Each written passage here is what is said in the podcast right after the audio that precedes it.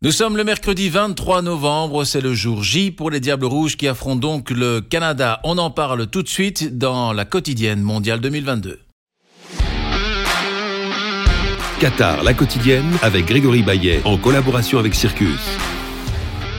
On va retrouver immédiatement notre euh, chef foot et envoyé spécial euh, au Qatar. Alors la première question, Frédéric euh, Larsimon, c'est que contrairement à d'habitude, ben, Roberto Martinez, hier en conférence de presse, il a cité six noms de joueurs qui entameront le match contre le Canada. Il a cité Witzel, De Bruyne, Courtois, Alderweireld, jusque-là pas de surprise. Et puis il a insisté, Vertonghen, qu'on disait, un peu douteux, qui avait joué que quelques minutes en Égypte, sera titulaire et Eden Hazard. Alors, est-ce que c'est un signal fort? Quel message veut-il faire passer en citant déjà ces six noms-là sur les 11 qui vont entamer le match contre le Canada? Alors, vous avez tout à fait raison en parlant de, signal fort. Euh, ben voilà, si vous lisez les journaux, vous, regardez euh, nos, sites internet, euh, vous vous rendez bien compte que Eden Hazard est, soumis quand même à une certaine pression depuis depuis une semaine, tout le monde se pose la question dans quel rôle faut-il l'utiliser comme joker euh, au départ euh, d'un match? Et j'ai vraiment l'impression que, euh, aussi par rapport au, ressenti des autres joueurs, il était temps que, que Roberto Martinez mette les points sur les i, en tout cas clarifie ses intentions. Je pense que c'est ce qu'il a voulu faire. C'est adresser non pas un message à la planète entière, c'est adresser un message à Eden. Euh, et de lui dire, euh, voilà, tu vas commencer demain, je le dis publiquement, et comme ça, ça, calme tout le monde.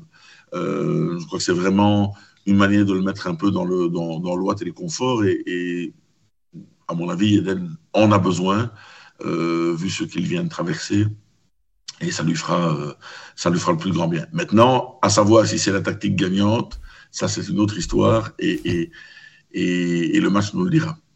Bah justement, là j'ai l'impression que Roberto Martinez alors prend une grosse pression sur lui. Il en a une autre, c'est que bah, contre le Canada, c'est pas le match à ne pas perdre, c'est le match à gagner à tout prix et ne pas faire la même erreur que nos amis argentins et Lionel Messi qui eux ont perdu contre l'Arabie Saoudite leur premier match de, de poule. Mais je pense que les Argentins euh, vont, vont être les, les plus grands alliés des Belges euh, sur ce match. Euh, parce que justement l'avertissement euh, a, clairement sonné, parce que quand on a vu dans les premiers jours euh, la faiblesse du Qatar, l'Iran qui prend six buts, c'était peut-être de se dire que les faibles étaient vraiment faibles. Or ici, l'Arabie saoudite, qui est quand même une des nations les, plus, les moins fortes de, cette Coupe du Monde, ben, en, battant l'Argentine, a, a, donné un signal un petit peu à tout le monde. Je pense que le Canada se situe au-dessus de l'Arabie Saoudite et que les diables, euh, ils n'entraient pas dans, les intentions des diables de, de, prendre ce match par-dessus la jambe, mais vous l'avez clairement dit, c'est pas le match à ne pas perdre, c'est le match à gagner absolument. Tout autre résultat, euh, même une égalisation belge à la dernière minute, s'il devait y avoir un 0-1, euh, serait considéré comme une contre-performance. Merci Frédéric euh, Larsimon. On vous retrouvera forcément demain dans, le talk avec euh, nos invités qui seront José Jeunechamp et euh, Michel Lecomte.